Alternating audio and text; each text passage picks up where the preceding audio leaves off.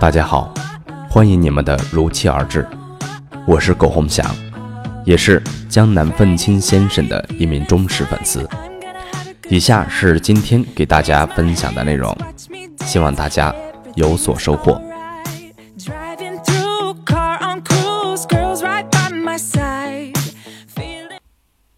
二零一六年六月五日，跟上等人说话，直接、刻薄，不必要绕弯，因为大家都有承受能力，越直接效率越高。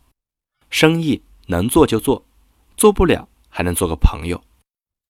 跟中等人说话，尽量委婉点，说的太透彻，他们接受不了，还会说你傻逼。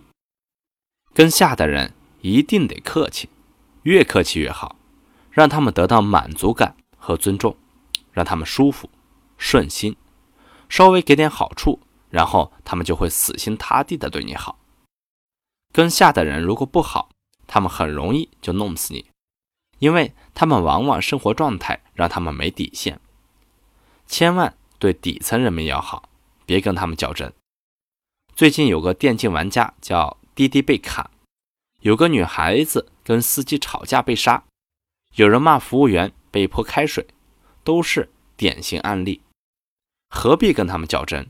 为难，给他们多点钱，态度客气点，什么事情都解决了。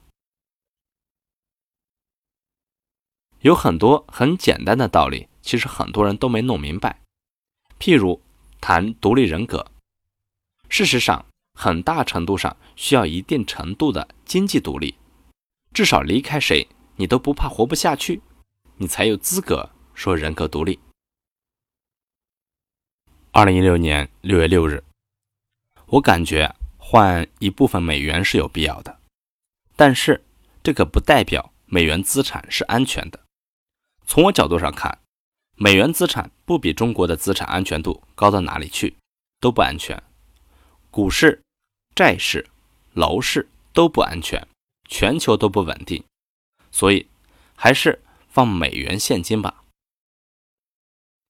钱多的时代，只要稍微有一些机会的领域，就有一堆资金介入，所以弄得这个行业很快被泡沫化，最后的结果很容易。沦为少数幸运儿的天下。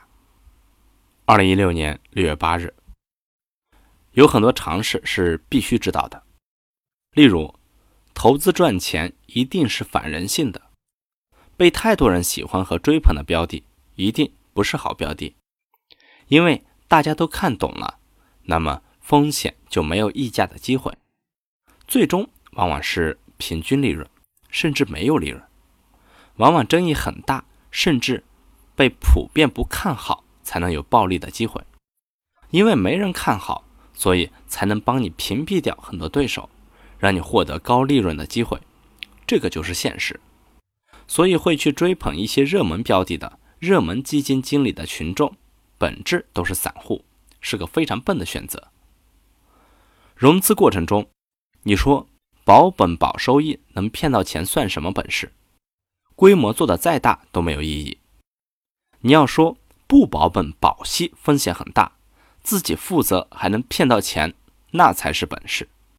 在金融领域，任何讲究融资额的商业模式都没任何意义。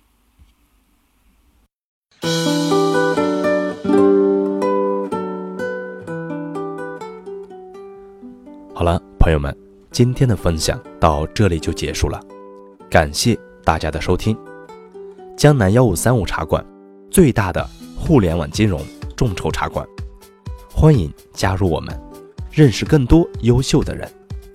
下载聚秀社区 APP，了解更多信息。